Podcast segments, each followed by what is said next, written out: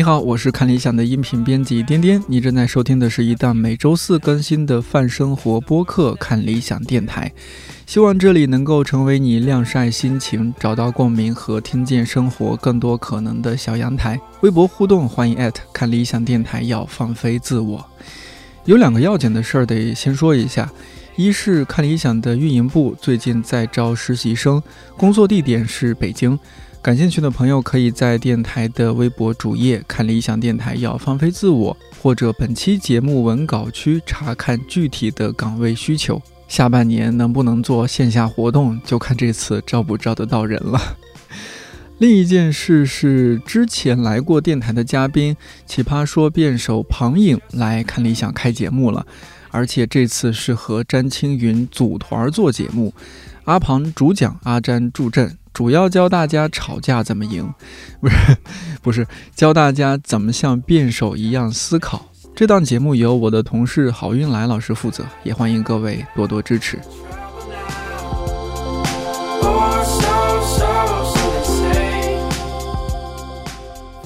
九月的第一期看理想电台，眼瞅着就到秋天了。说起来，之前本来有一个关于夏日逛展安利的选题，被我小心翼翼地拖更到了现在。当初的一些想法和节目设计已经不太适用，不过也是机缘巧合，最近认识了一位相关方面的达人。如果你常玩抖音，或许会知道他。叫吕晨，双口吕，宝盖顶下边一个星辰大海的辰，是抖音上面的一位人文艺术科普博主。这一期我们俩虽然也聊到了最近在北京的两个展，一个是七月十号到十月十四号北京嘉德艺术中心的展览《遇见拉斐尔》，另一个是七月三号到十月十号尤伦斯当代艺术中心的展览《成为安迪沃霍尔》。但很难说是一期秋日逛展安利，更像是两个刚认识的朋友闲聊天。当然，可能是因为职业病，我还是请吕晨分享了一下他是怎么样做视频节目的选题策划，以及他如何看待这种短视频碎片化获取信息或者知识的形式。另外，吕晨的本硕都在北大，他的爱好非常广泛，摄影、乐队、配音他都有尝试。读书期间做过不少有意思的事情，而他身边也聚集着一群又有才又有趣的人，所以我们也闲聊了一些关于爱好和生活的事儿。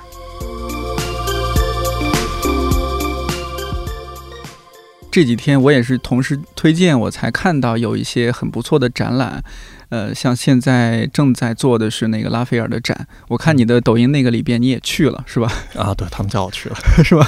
嗯、还还在里边出镜了。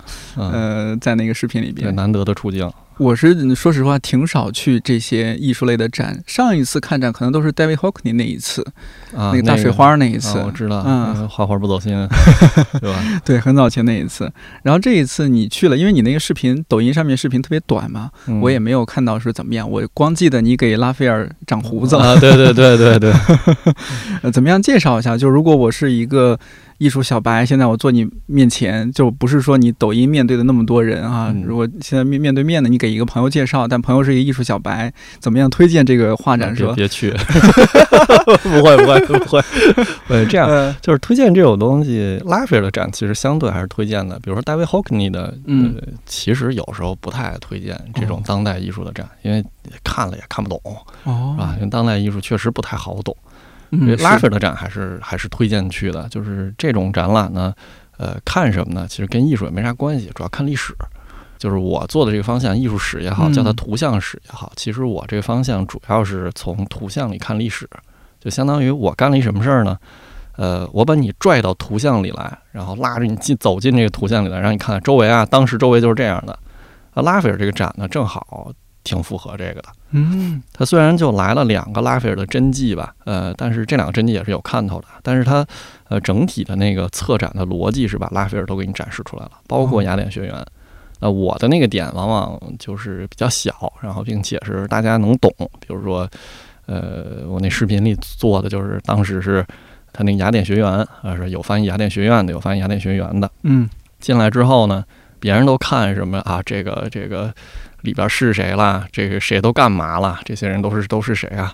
那我其实呃推荐你看的就是这幅画印的清楚不清楚啊啊清楚，为什么印的清楚？我告诉你啊，别的看不着，就只有这印的清楚才能看着，是吧？布拉曼特这个领子上有拉斐尔的签名，嗯对，就是这样的东西比较好。还有包括拉斐尔把自己画进去了嗯，是的，是的，啊。然后另外就是像这样的这个这个这个画能看什么呢？就是你能看文艺复兴时期的人是怎么理解古希腊的，嗯对吧？跟你现在理解古希腊是不是一样？对吧？对啊，嗯五百年前的人，他理解古希腊是那样的，是吧？你现在理解古希腊，其实你也是通过他理解的古希腊，是，就别人也还也还是别人教过的，其实是是是嗯是是。然后，所以这样的展览就比较推荐去。然后，其实主要也是去看历史，因为文艺复兴都知道，古希腊大多数人也都知道嘛，知道这些词儿，对对对，嗯。你就过去看一看，加加强一下记忆呗，别回头老师考你不认识。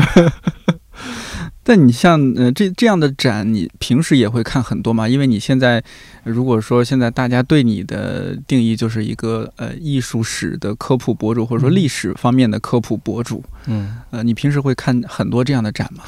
其实是会的，但哦但是呢，可能跟大家想的不一样。比如说，大家总问我这个，比如最近的那个那个安迪沃霍的那个、嗯那个展览，嗯去问一问这样的展览，希望能看到这样的展览。啊，其实呃这样的展览我看的少，太艺术了。然后我看什么，比如说最近国家博物馆有一个嗯特别好玩的展览，它那哦个展览就是画像石上的古代人生活。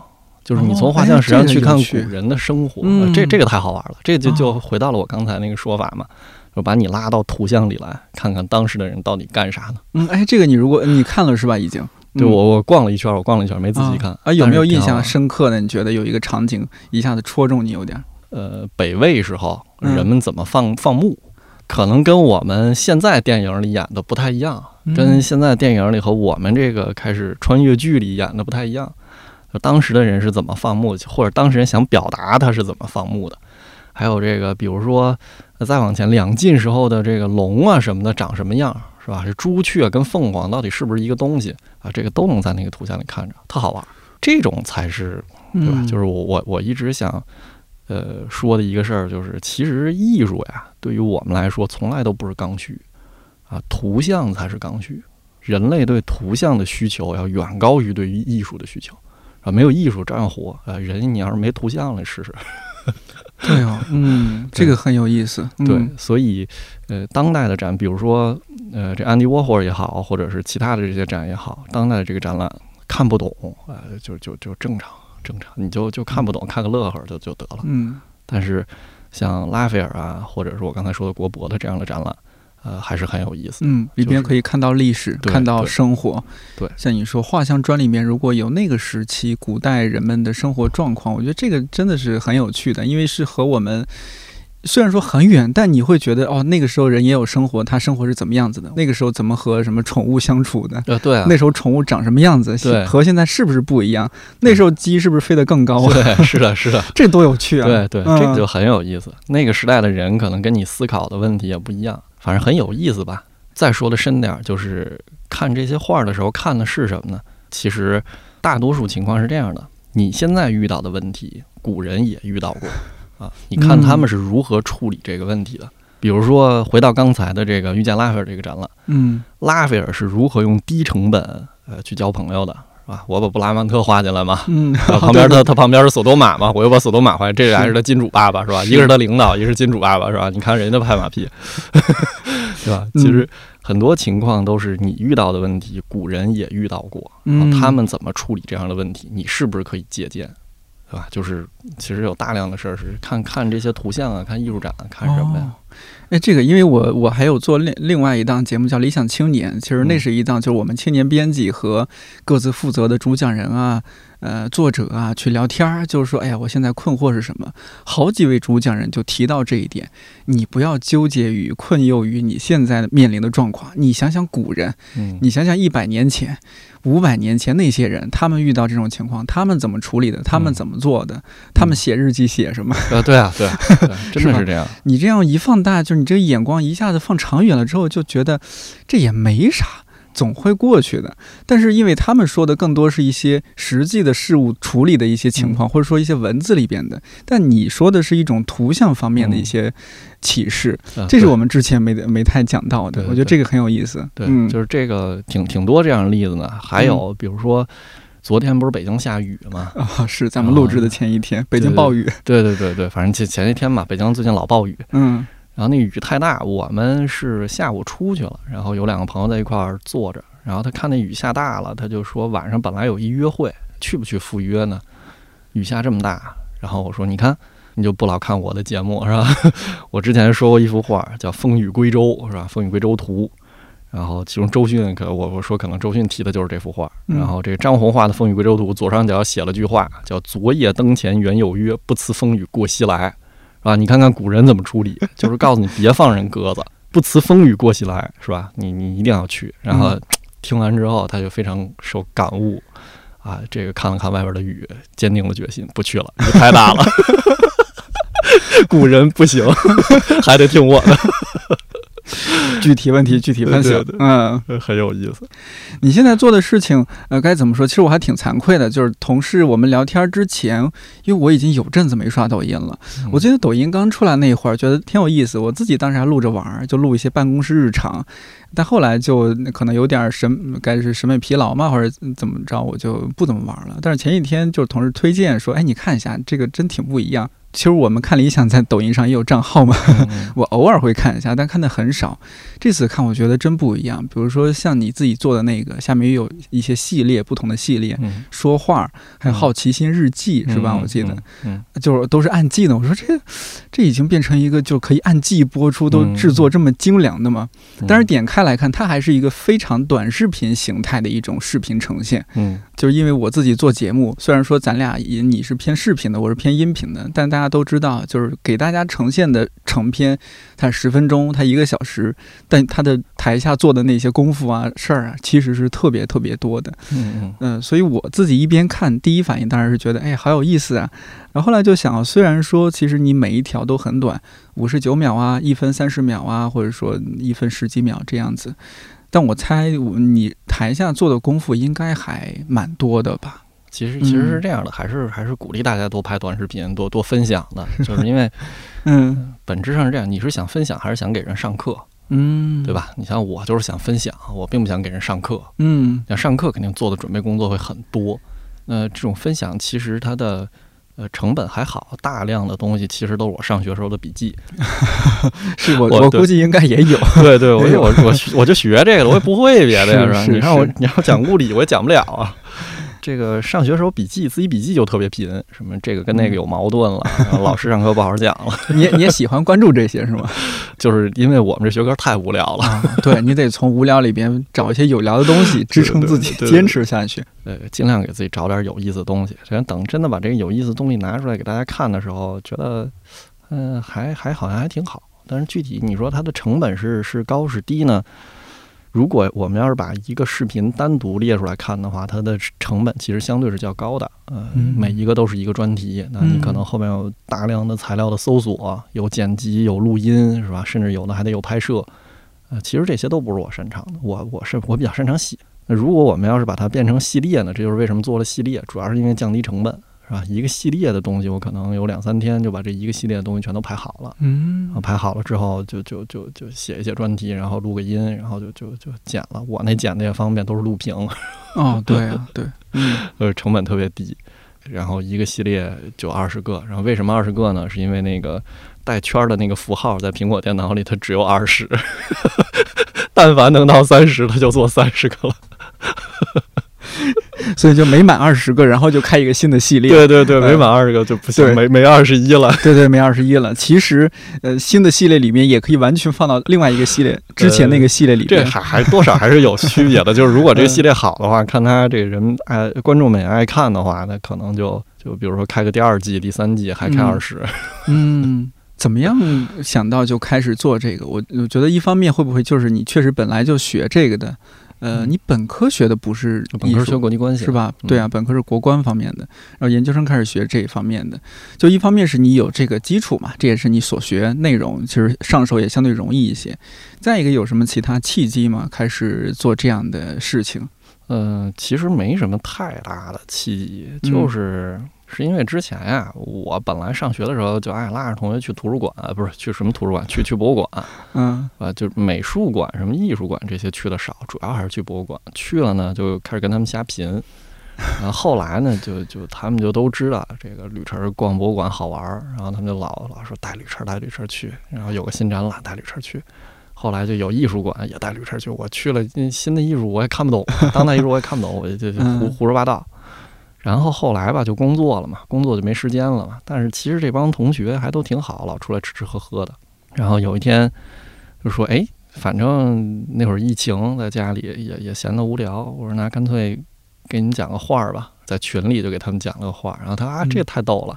当时讲的就是德拉克洛娃的一幅画儿，然后自由引导人民，对、嗯他们都关注这前面那女的为什么不穿衣服，对吧？嗯然后这个。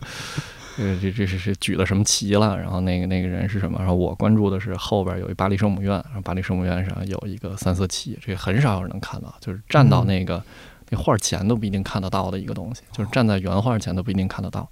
我跟他说，你们谁都没发现吧？这有一个三色旗，说这个很有可能是这幅画的起点啊。我就说这德拉克罗娃当时也是个愤青嘛，嗯 啊，你这这愤青出来是吧？能干啥？他又不会开枪，他他他一文弱书生，呃只能画画，然后很有可能就是看到了那个三色旗画的这个，他们觉得很有意思。第二天我就把这个做成了一个视频，嗯，大概花了二十分钟，然后 做了个视频发上去，然后就就反响还挺好。我说哎，挺好玩的，就做了。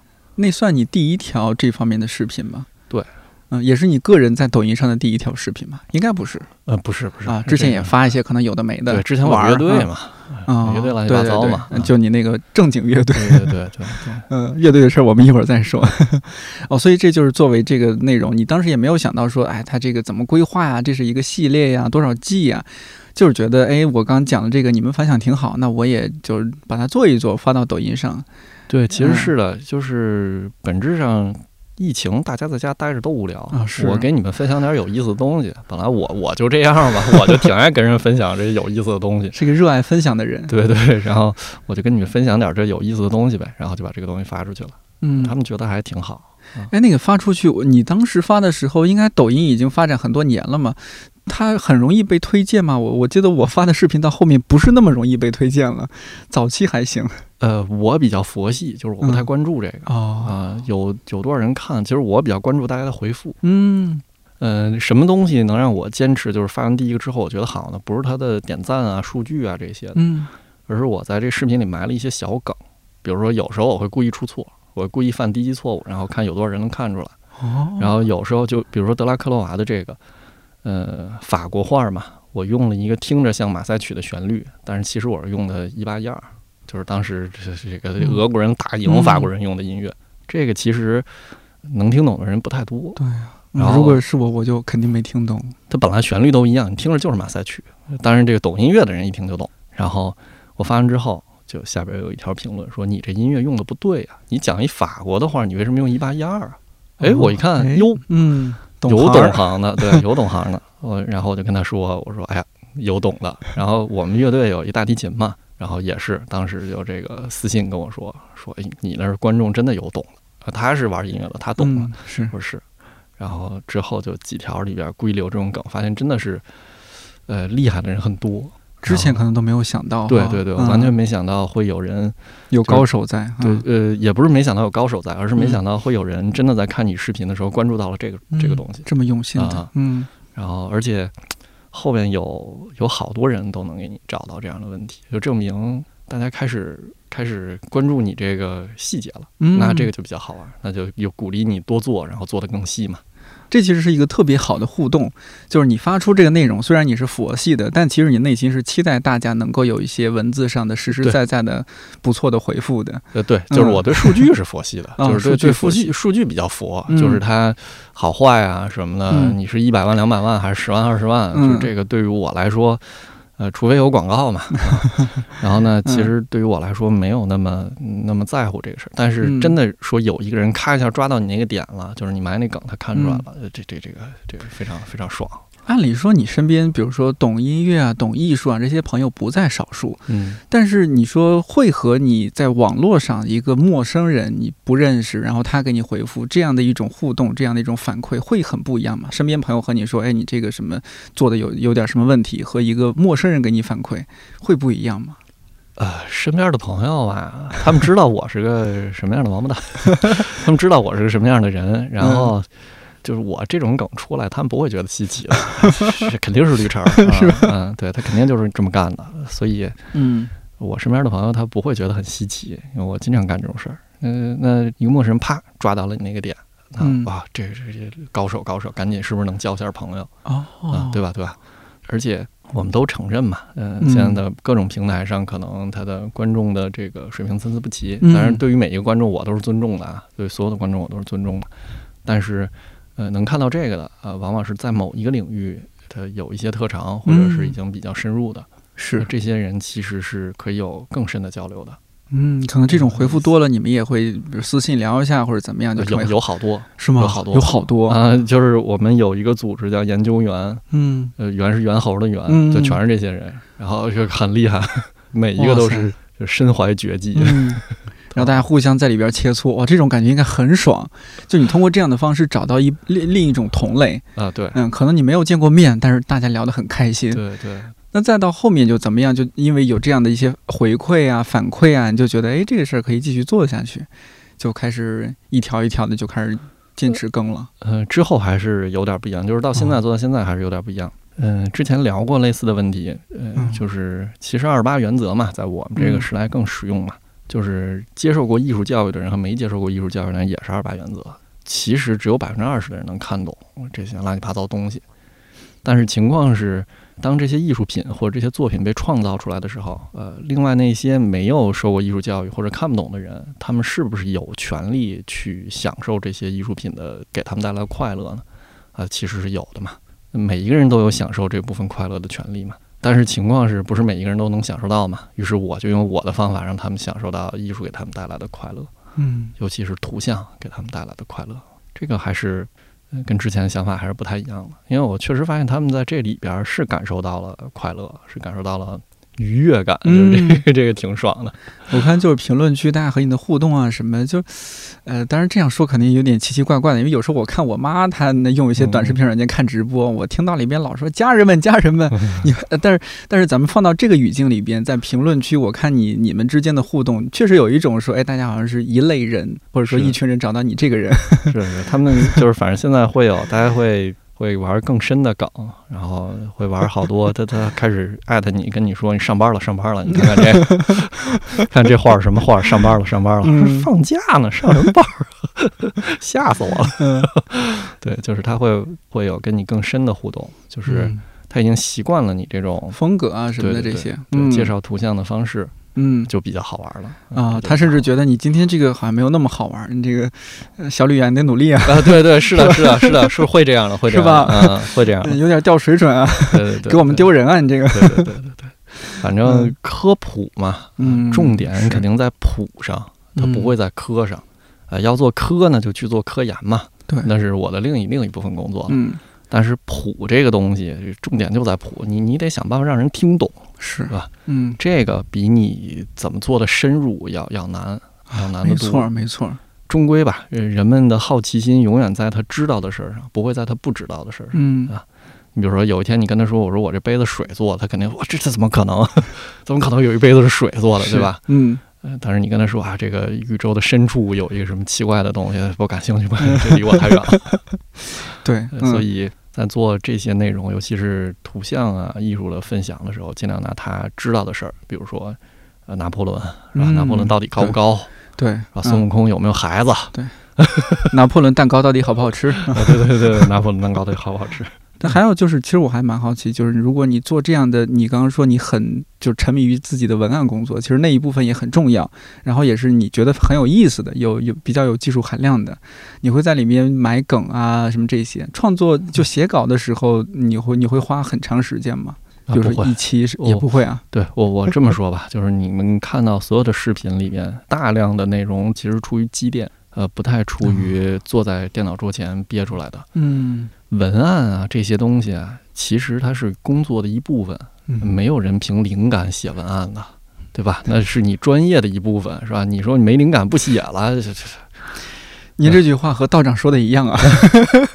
是吧？道长说，编辑没资格谈灵感。嗯英雄所见略同，嗯，这这个 没毛病。这刷抖音，谁会来抖音上课呢？嗯，是对吧？对吧大家不都看有意思的东西吗？你你要是这个基础逻辑搞清楚了，其实有意思就行了。嗯然后，而且我的视频，你尽量一个视频只说一个事儿，剩下的都在都在品。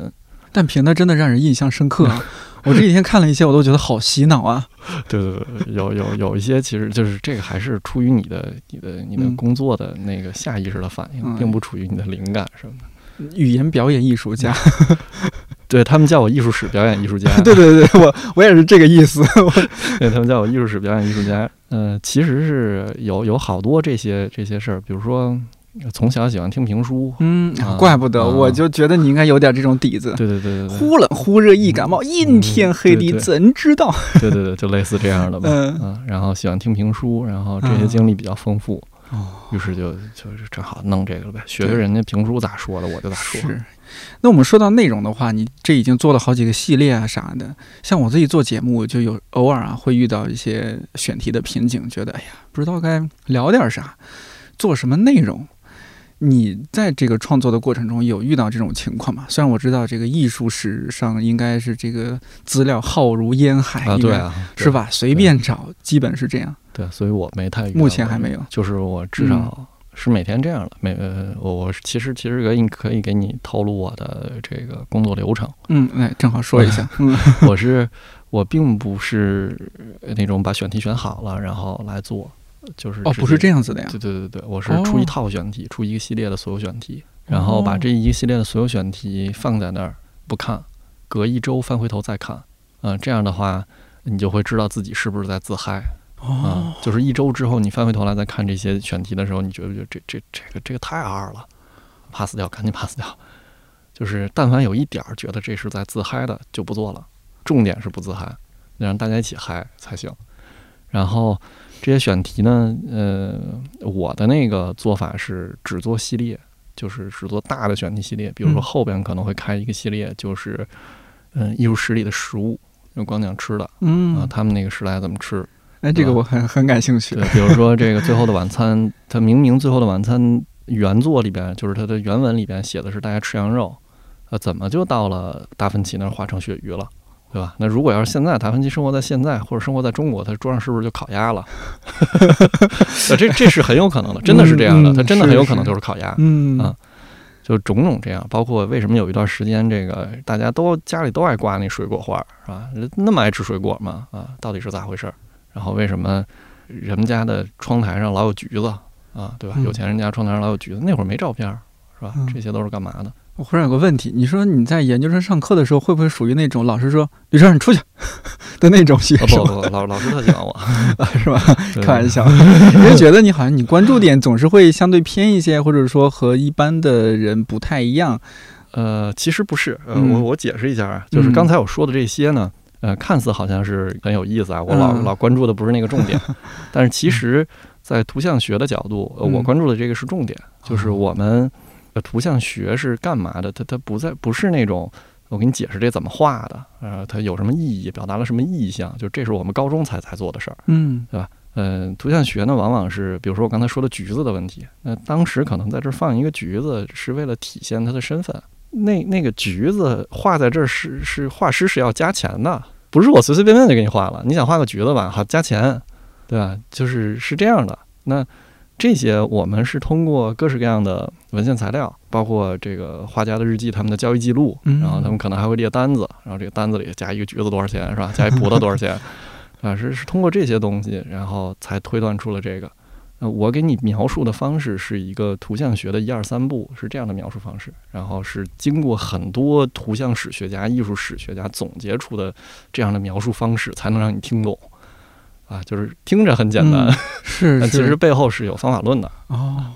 我见评论区有些人也会问你说，哎，这个你不能好好讲讲这幅画吗？就这是属于批评的那一波。嗯好像是有人就是会说，哎，你怎么不讲讲这个的技法是吧？嗯他绘画牛在哪儿？嗯，你给咱好好说说啊！你的回复意思就是说，大哥，我也这 我也不会，我也不会，我也不能乱讲，是吧？我我我也不是一个大忽悠，对我我是真的不会。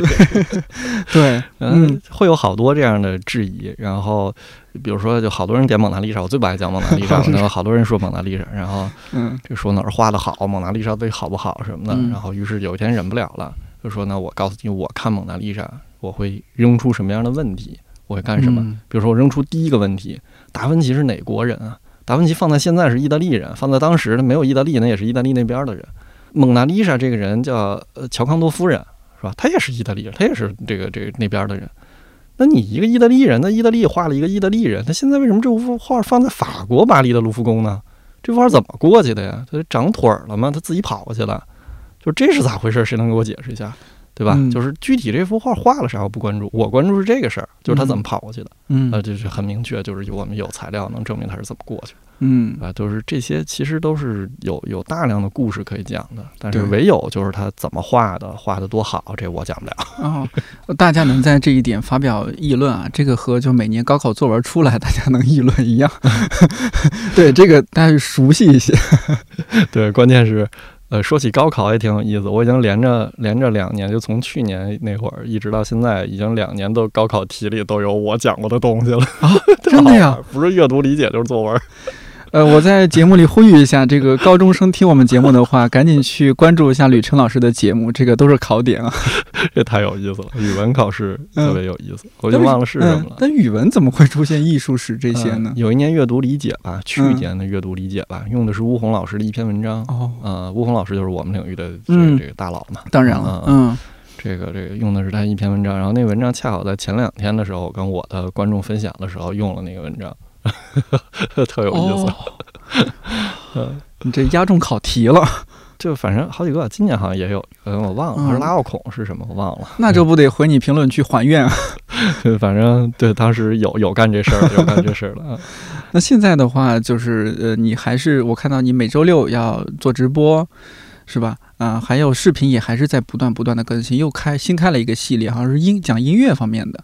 啊，看看音乐，对对对看看音乐书，嗯叫什么我给忘了，一法国人写的书，然后他那个就叫《看见音乐》的一本书，特好。然后他就是讲图像室里的这些乐器啊、嗯音乐啊，然后唱歌的名人啊什么这些。然后我看他那个书，呃，写的比较晦涩，但是挺好玩儿。然后正好跟我赶巧了，因为我自己也也懂一点儿嘛，嗯所以就就干脆做这系列了。对你可不能相信北大的人说懂一点儿。对，然后 嗯就做了这样系列。然后那，后边可能类似的系列是，但凡有相关好玩一点的书或者是好玩一点的材料，我只要嗯能看着能给它变成系列，就变成系列。比如说，可能后边会有一个丢掉的画的系列，就是，嗯、反正有有有一版书吧，这个有一版书叫《空画框》，啊，也是可能咱们这儿买不太着。嗯嗯、这里就介绍了很多丢过的画。然后我们如果要是把所有丢过的画都放到一个博物馆，那这个博物馆比这世界上所有的博物馆都大。嗯，对吧？就是特别大的一个博物馆，很有意思。嗯然后有的画可能你只知道它丢了，连长啥样都不知道了。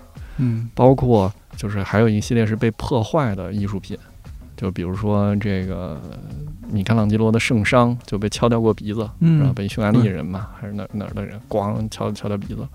还有这个夜巡，伦勃朗的夜巡、嗯对被被划烂过。哦被划烂过。对，还有这个卢浮宫里最大的一幅画叫《加纳的婚礼》，那幅画被带到法国的时候，就是切开带带过去的，到了时候又缝去了。战好争对心疼啊对战争对对艺术品的毁坏嗯，特别可怕，包括最近的这个塔利班啊，像你现在做这种艺术史的科普啊什么的，哎，做类似的事情的应该也有吧？这比如说在挺多的，是吧？挺多的。那你刚开始做的时候，是不是也已经挺多的了？对啊。其实给自己的定位一直是人文科普，嗯跟艺术的相关性有多大呢？有，但是我觉得艺术的相关性还是少少于人文的相关性。嗯，是那我们只是以艺术作为切入口做人文科普，呃，这个我觉得这么做的人不太多，嗯呃，不太多，因为这里牵扯到一个巨大的壁垒，就是你手里的材料。对然后我们又正好背后有材料，然后上那么多年学，积攒了好多高清画，然后那那正好就拿出来分享给大家。其实本质上还是在分享。呃，我想稍微再展开来一点点聊。一方面是你刚才说到的，它毕竟是一个科普，它要把这些可能很多人看不懂的、不了解的东西，你把它掰开了、揉碎了，然后让大众能够听得懂的方式去了解这些内容。但是呢，可能我对这种形式有一些偏见啊，这也是为什么我隔了那么久没有去玩这些短视频什么。就我我个人来说，我更喜欢就拿一本，比如说哎，现代艺术史啊，或者说是那个现代艺术几百年的这这样的书啊，虽然厚是厚点，大是大点，但抱着它，哎，从前到后这样刷完了，觉得，哎，似乎有有所收获。我喜欢这样的，就相对没有那么碎片化。但如如今这样的短视频，其实它是一个很碎片化的形式嘛。我知道你其实是对这个短视频，对或者说对这种碎片化的表达，你是很拥抱的。我我也想听听你的一些想法，你怎么样看待这个事情？事事实上是这样的，在我的调研里，包括在我的周围，即使是我大学同学，嗯在我这样的环境里，呃，能看完这样书的人实在是少数。少数，呃，嗯第一确实无聊，呃 确实没劲，那书写的。那第二呢，呃，也确实没啥用，看完了也没啥用，对不能给你任何帮助。嗯所以他们看不完，我是能理解的。而且我也不建议大家看完，呃浪费时间。然后我呢，又是一个读书无用论者，就虽然平常比较喜欢看书吧，就是，但是我觉得这事儿这实在是浪费时间，就就能干点别的就干点别的，跟看电视剧、打游戏没什么区别。读书嘛，消遣呗。真的打算指他学啥吗？是吧？百无一用是书生。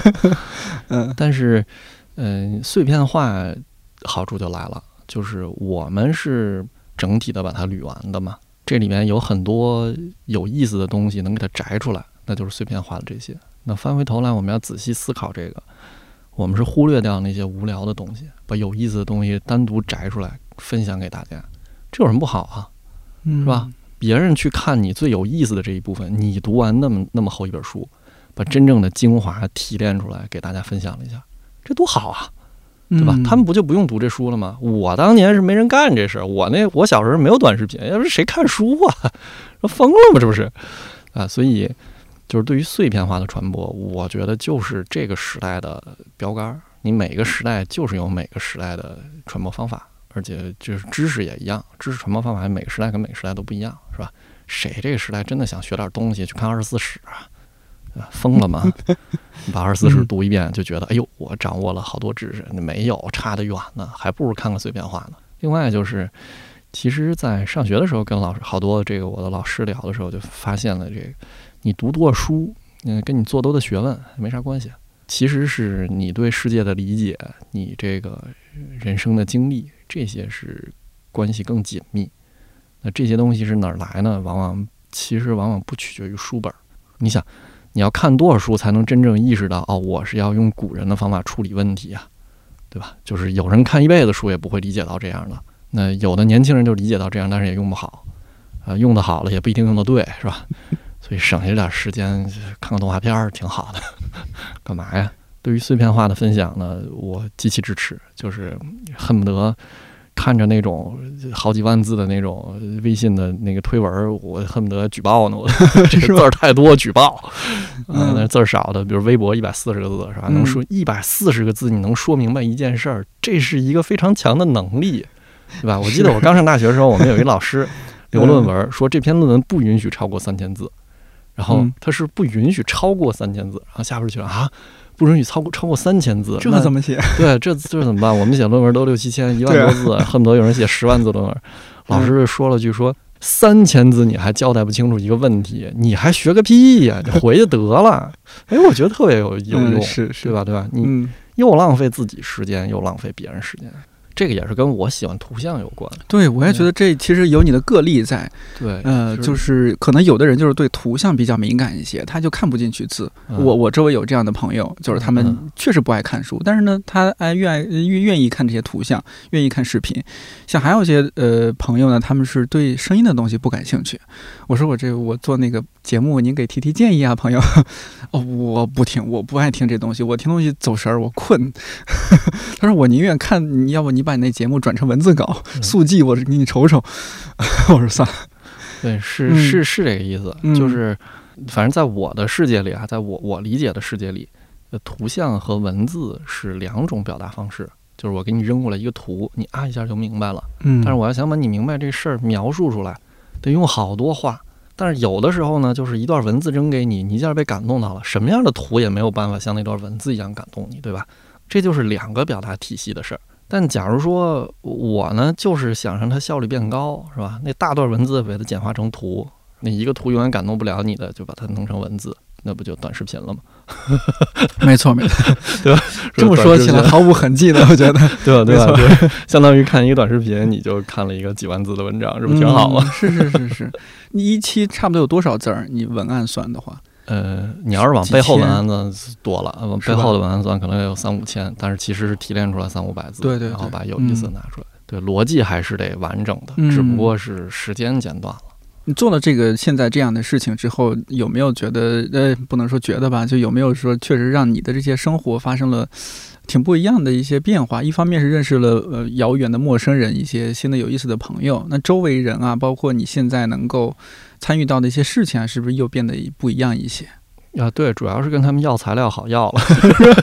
之前要材料犹豫，哎，我这个给你干嘛呢？是吧？给你干嘛？现在我要分享给观众，给给给给。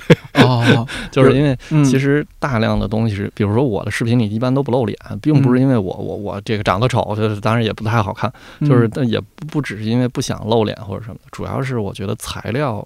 展示给观众比我的脸展示给观众好使，对吧？材料比我好看，这脸这脸不错的。我和各位听友说一下，这脸非常帅。对，就是不是就是呃脸，我不是个演员，嗯，明白。我我不能以我的表演给大家带来愉悦感，但是材料是可以给大家带来愉悦感。嗯，把它放大呀，什么？你讲里边那些小心机，我觉得这个很有意思。对啊，就是你你很难想，就而且有一些是原材料，比如说我就是能把梵高的原原原本的那个。日记拿给你看，对吧？嗯，那呃，比如说你要想找吕布长什么样，你得去找《后汉书》，对吧？我就是有《后汉书》的原本，我给你看，对吧？就是五五年出版的那个，嗯啊，有好多，比如说孙思邈，我就是能把五五年那个人民卫生出版社的那个孙思邈原本的印本拿出来给你看。这些都是原材料，这些比我的脸好看多了。那我真正生活的变化就是这个，我不露脸嘛，我就 跟我的这个周围有这些材料的人说，把那材料借我试试，以前都看不着的材料，利用这个呃阿婆主之便，对对对对对，赶紧拿着，赶紧自己先翻，嗯。都翻吧。哎呀，这个这个确实好，确实好，然后拍个视频也不还人家，对，再看两遍。我记得你本来就对摄影啊什么感兴趣，因为当初你拍的一些就是北大的一些相关毕业照啊什么的，我觉得《进击的巨人》这些系列啊什么也也是啊，这个很流行啊，当时还叫什么很火。对对，因为我自己之前本来是北大摄影学会的会长，嗯，然后带着大家一起玩，然后还有师兄拍的很好的师兄师姐带着我，那现在反正也还都有联系，然后干这事儿他们也支持，就一起弄呗。嗯，之前喜欢摄影啊。嗯，没想那么深，只是觉得这个照相机就跟画笔一样嘛，就是它不是一个记录工具。呃，干了这个之后呢，就觉得呃好玩的更多了。呃，你想，摄影是一八三九年之后发明的嘛？我们做把这个地方做一个节点，一八三九年之前，人类制造了多少图像？嗯，一八三九年之后，哇，人类制造了多少图像？那太可怕了，嗯，对对吧？这可能是之前人类可能几十万年是吧？制造图像叠加起来再乘一个系数都不如这一百多年是吧？这这这这不到两百年的时间制造的图像多。对，技术的进步带来的革新的力量太可怕了。对，而且就是说它指数型增长，我天，你想现在我们一年有多少图像啊？那如果要是真的。这些图像，就是未来的人研究我们这个时代的时候，你放心，不会研究当代艺术的。未来的人研究未来的艺术史学者研究我们这时代的图像的时候，呃，就不会是什么当代艺术啊这些画的奇奇怪怪的东西啊，会是照片，会是电影，会是电视剧，嗯，会是游戏 CG，会是漫画，会是动画，会是这些东西。嗯，所以照片不是特别建议，这个滤镜太重了都。不，你你得你得翻回头来考虑这事，就是未来的人研究我们这个时代什么样，滤镜也是他需要考量的一部分。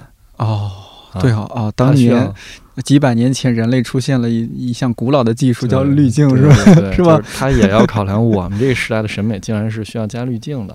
嗯一样嘛。我们往五百年前考虑，蒙娜丽莎就是嗯乔康多夫人长什么样不知道啊，是是是达芬奇画什么样，他是什么样、嗯是吧？哦，别说五百年前，我我在家有时候看家长，比如说父母他们年轻时候十几二十多岁那些照片啊，那会儿好像是这个照了照片之后，再在那个相纸上给你加人工加那个什么口红啊、什么腮红啊什么，我看了很有意思。哎，怎么是这个样子的？对，这个嗯就是、你像我们现在去研究那个时代的图像，其实有点早，嗯，因为我们还在这个时代里。没错啊，嗯，就是当代人不修当代史嘛。是，你像下一个时代的人，比如说再过个一两百年，嗯去翻回头来研究我们这时代的图像史的时候，发现了这样的照片，这就太好玩了。嗯那，他们，你想，他们完全不知道这是在干嘛呀？为什么要给他们还画两笔啊？后来发现这个时代所有的照片都这样哦，原来就就像我刚才说那橘子一样，嗯。那，会发现哦，原来加这两笔是要加钱的，对吧？对对对，哎这是一个很好玩的事儿，哎，有意思了，这么说有意思了，对，就是这样，就是这样。嗯还说，哎，那个年代的人这个脸都很白啊，哇，这个下巴都有点尖了。对对，是是是。嗯，就是未来的人研究我，通过图像研究我们这时代的这这这个意义就出来了，很好玩儿。图像方面，我因为之前的节目还真是做的比较少，只有很早之前我做过，我们就理想国那边之前有个编辑，他是做这些图画画册啊方面的一些编辑，他有聊过几句。我我觉得我们今天可以再多聊一些。我记得你在读书时候不是做过那样一个系列《北大英雄》，呃，嗯找北大同学啊、朋友啊，啊，现在也在做，现在也在做，哦，就那一个系列一直延续到现在。我看那个系列的时候很很惊讶，然后也很该怎么说，反正有有被触动到。它也是一种黑白影像嘛，我记得。啊，就制嗯作，因为我我拍照片太强势了，我所有的照片嗯。扔出去之后，大家都不关注里边的人，只会关注 啊，这肯定是绿晨拍的。对，都是你的风格。嗯对就，是但是这个我我觉得当然也是一种风格。有些人是喜欢说，那这个被拍的对象他是一个自然的，就不要让人觉得这个摄影师是隐藏的嘛，是吧？嗯你不要出现你自己，不要在作品里面出现你的痕迹。那有些人可能，比如说像你这种是你这样的风格，我倒觉得也还好啊。呃，我就是前期把风格突嗯出太多了，于是导致大家一看就知道是我。然后呢，于是导致我给我为别人服务的时候，嗯大家也知道是我，这样就很不好嘛。所以我就把照片变黑白了。这就是为什么、呃英雄系列用了黑白。黑白，嗯这个英雄系列反正也挺有意思。其实最早我本来是想拍我们乐队的大提琴，那会儿我们还没有乐队，他是我师兄，他叫什么林呃，峰？吴林峰吴。林峰，嗯嗯然后我想拍他，然后我就跑到他的那个琴房里，然后拍着拍着就变成他玩照相机，然后我拉大提琴，我也拉，我也不会拉，他也不会拍，然后就谁知道拍出是啥？我早忘了那照片是啥。但是情况是，这个是这件事情的根基。呃，之后呢，我就发现我周围有一些人，他们一直在坚持着做某一件事儿，呃，就是这个是比较难得的。比如说你你一直坚持挣钱，这就无所谓了，你你被迫是吧？被迫。但是你比如说你一直坚持摄影，这可能就是它它它也不是不是你挣钱的渠道之一，对吧？但是你一直坚持，你就是为喜欢坚持。然后甚至有时候你说你这个月没挣着钱，心里闹心的不行了，你还是会去拍照拿这事儿解缓解一下。呃，我觉得这样的人未来是可能在这个领域有更更深的造诣的，所以我就开始拍他们。嗯，然后尽量把自己从这里摘出来。啊，比如说吴林峰就是这样的，就是他呃拉大提琴，然后教大提琴，然后无论怎么样，他都一直坚持这件事儿。你教大提琴坚持十年了，哇啊，拉大提琴人家八岁登台，这这这对不对？他本来也不是就是北大的专业，也是一些其他专业嘛，他是我的师兄嘛，学国际关系的啊，也是国关的是吧？嗯？学国际关系的，哦，就是他有这样的一个爱好，然后确实很喜欢，对他有嗯特长，有特长。啊对对对。那他现在的主业就是还和国关有关系吗？啊他现在主业就教大提琴了，人家哦干这个了，那就哦更就值得拍了。哦，那就更值得拍了，就是相当于他把爱好变成职业了，对，我在给嗯他拍的时候，他还没有变成还没有变呢。嗯，对哦，我我这种记录就很有很有价价值了呀。我拍的英雄系列都是这样的，就大多数的人，他最后都都都都还是希望就是绕了一嗯大圈儿回到自己这个专业上。你会羡慕他们吗？还是就是你的心态是怎么样一个心态？在拍摄的时候，其实是这样，嗯，嗯摄影嘛，它是一个需要你保持理性的一个事儿，所以不能羡慕，就是嗯得客观。尤其这得克件事儿，制自己。对这件事儿必须得客观，就是哦因为你一旦说哇这拉的太好了，你一辈子肯定以后就干这个了，嗯，这是你主观判断。那你捕捉到的东西可能也会变化。对，对，那就嗯彻底变了，就是这嗯这就变成了你主观的判断。你说嗯你觉得他拉的很好，所以他一辈子就要干这个，对，对，那不行啊，嗯就是吧？他拉的好不好取决于他的行业，他练了多少年，他在嗯行业的地位，嗯，不取决于你觉得。对，刚刚说到那些人都是他专注于某一个领域，我发现你是哎呦太贪玩了，就是玩的东西特别多，是吧？啊，人文科普，呃，摄影，你还玩乐队，啊啊，是吧？然后还有之前玩配音啊什么这些。对，呃，我记得最早你不是一个说是特别能够打开自己，是有点内向啊，或者说自闭这样一个状态啊。后来就就怎么样开始就突然玩这么多东西啊？那倒是也没太自闭，是吧？哦，那那 那看来不是很自闭。是是这样的，我我我呀，其实领域也没有那么宽，就是我一直挺抵触说我是一什么都懂的人，千万别这样，千万别这样。我我不想当公知，就是我也不想就是什么都懂，我只想把我懂的那一部分能跟大家描述清楚就不错了。呃，比如前两天奥运会的时候，因为我会跳高嘛。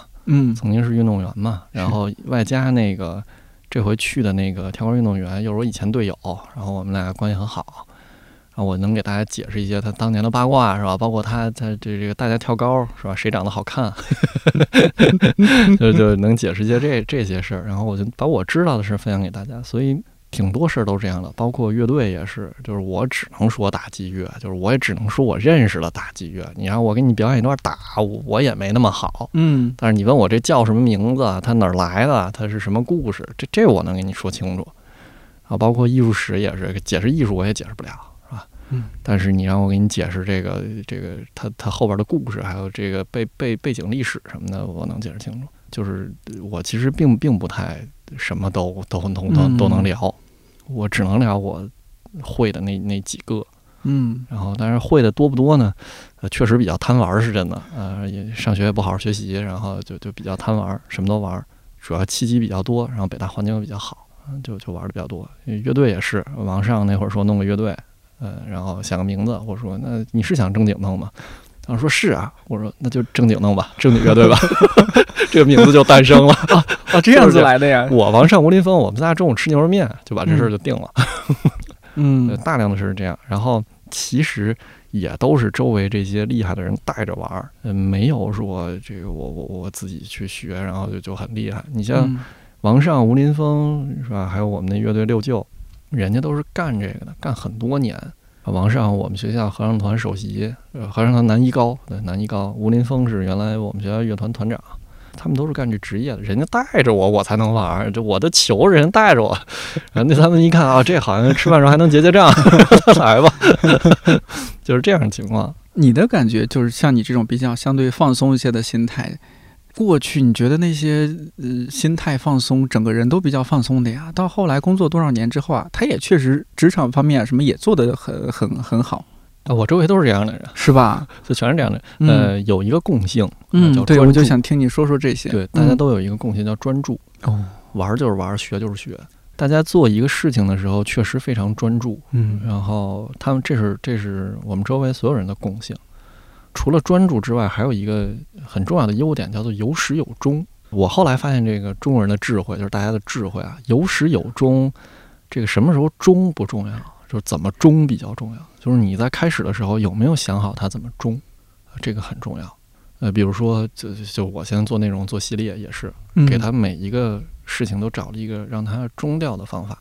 这个其实，呃，要比你什么时候把这事情停下要重要，重要多了。这也是你专注的那个原因，就是因为你知道它有一个时间点，所以我这段时间就专注这一个。哎，会不会觉得现在还挺难专注的？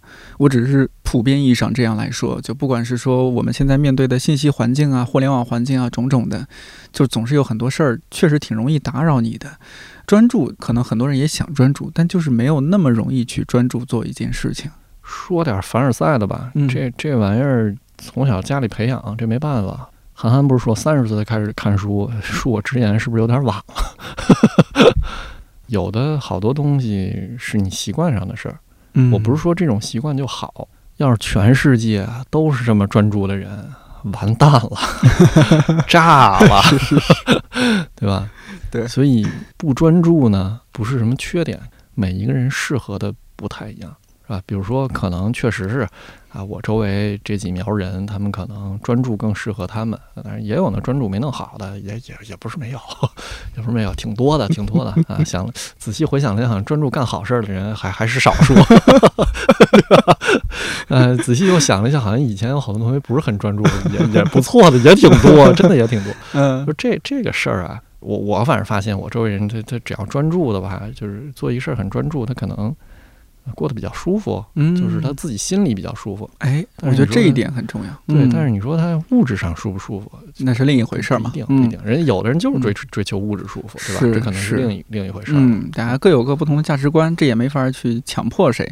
我记得那个你 B 站上面的简介啊，就后面那一句话还蛮打动我，说专注于生活的一切。你前面就啪啦啪啦说的就是说啊，打鼓、呃，摄影、国漫、配音，什么意思？就是说，嗯哎呀，我这一堆爱好，但是专注于生活的一切，嗯，就是我还是专注生活这件事儿。就我们刚刚说专注，也许是专注一件事情，一个很细碎的事情，画画、摄影，但是其实生活它也是一件事情，专注生活这件事情。嗯我觉得这一点呢，呃，我还蛮想听你聊聊的。就是你看，其实你这样的状态会让很多人羡慕，因为我接触的，我也会接触到一部分人啊，当然大部分还不错。有些呃相相当一部分人，年轻人他会觉得没有那么多爱好，甚至没有爱好，不知道该该干嘛啊、哦对，但你是一个 有诸多爱好的，觉得非常充实的人。哦但是同时，你又是一个专注于生活的人。就一方面有那么多诱惑的东西，哎呀，你还得分配时间精力。今天上个直播，明天去乐队排个练，后天去可能哪儿配音配个孙悟空师傅。同时，你又是很专注生活这件事情的，这需要我觉得需要极强的定力。嗨，干嘛呀？哪儿那么多改变世界的事儿？我不想改变世界，是吧？能把生活生活享受明白不容易了，嗯那怎么享受生活呀？对吧？就是你在你喜欢的事儿上能挣着钱，就挺好的呗。我我也我也没有，就是专注生活的一切。那个当时写这个写这个，主要是发现，哎呦，太多了。这个要是别人来看我，嗯不知道我干嘛的呀，是吧？嗯，说叫其他地方一看就不是垂泪阿婆主。对对对对对对，这说其他地方的观众跑到这儿说这这这人干嘛的呀？这这这是不是疯子呀？就是我我，于是就干脆写了一句：专注生活的一切，反正你生活有的事儿我都有。呃，当时写这话的时候，主要是脑子里有一个特别想干的事儿，我现在也特别想干，就是我想开车去欧洲哦，啊！这一路可玩的东西太多了，是吧？然后当时还假装自己想从阿富汗走，是吧？现在不敢了。嗯，现在不能了，现在不能。那 当时其实也不太敢，都是吹牛。反正反正是嗯人生梦想一趟，就开车一趟奥斯陆，一趟好望角。嗯，我比较喜欢干这种浪了吧唧的事儿。然后你像专注生活的一切，就是你你反正生活里有啥都愿意分享给别人嘛，这个挺重要。今天看看展览，看一挺有意思的事儿，哎，跟你说说。啊，明天打鼓，呃，打一挺有意思的事儿，哎，跟你说说，这个还还挺重要的。呃，不会那么高尚，也不会那么文艺。我我就就一二逼青年啊，我我也不不文艺，然后就玩儿呗，嗯玩儿呗。那能干嘛呀？就是比较好的状态是于谦儿那状态嘛？玩儿对玩儿 玩儿于谦儿不是 玩儿于谦，不不不能不能不能不能，我我说的是他那本书对对对玩玩儿 于于谦儿著。啊，对对对对对对对，就玩儿呗。呃，玩儿的东西多了，就就就更好玩儿了。另外就是啊，有时候稍微有一点自己的那个小心思，就是为什么写这些呢？主要还是跟文化类相关，就是希望自己能这个影响力再大点，然后希望自己就是江郎才尽那天晚点来，然后把这个文化类的东西带动带动。就是嗨，怎么保护文化？就是文化类的东西你怎么保护它呀？就是让它再活起来，不就保护它了吗？对吧？让它再流行起来，这就这就最好。于是就干了这些事儿呢，有关生活的一切。生活是什么呢？不就是文化里点事儿吗？古人怎么生活，那就是文化，是吧？现在人怎么生活，对未来的人那就是文化。啊，就就是这点东西，不是我们写的那些，不是那些当代艺术，也不是这个文艺的那什么三句情诗，不不是这些，就是你生活的那些东西啊。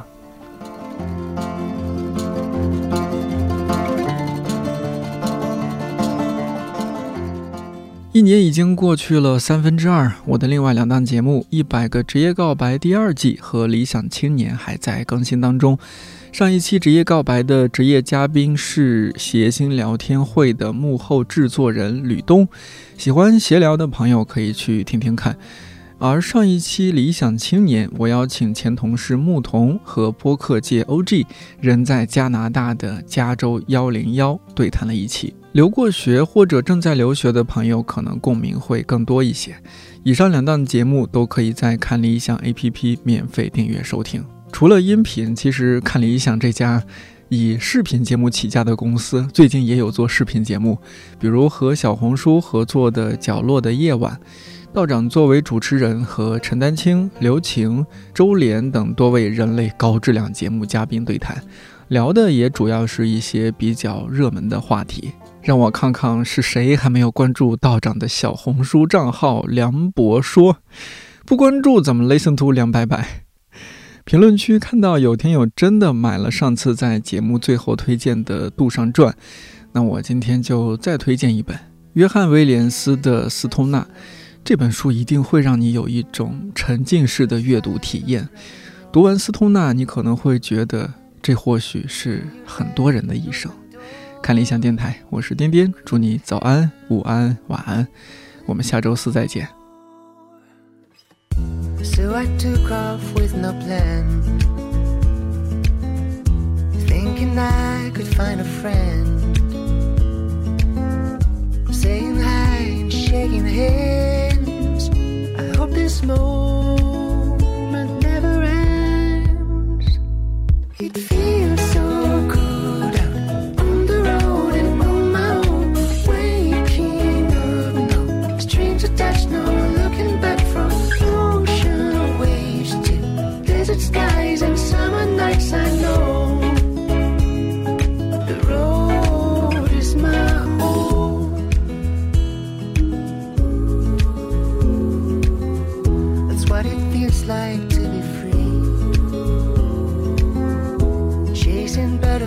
and floating on the breeze. I got no doors, I need no keys. Another world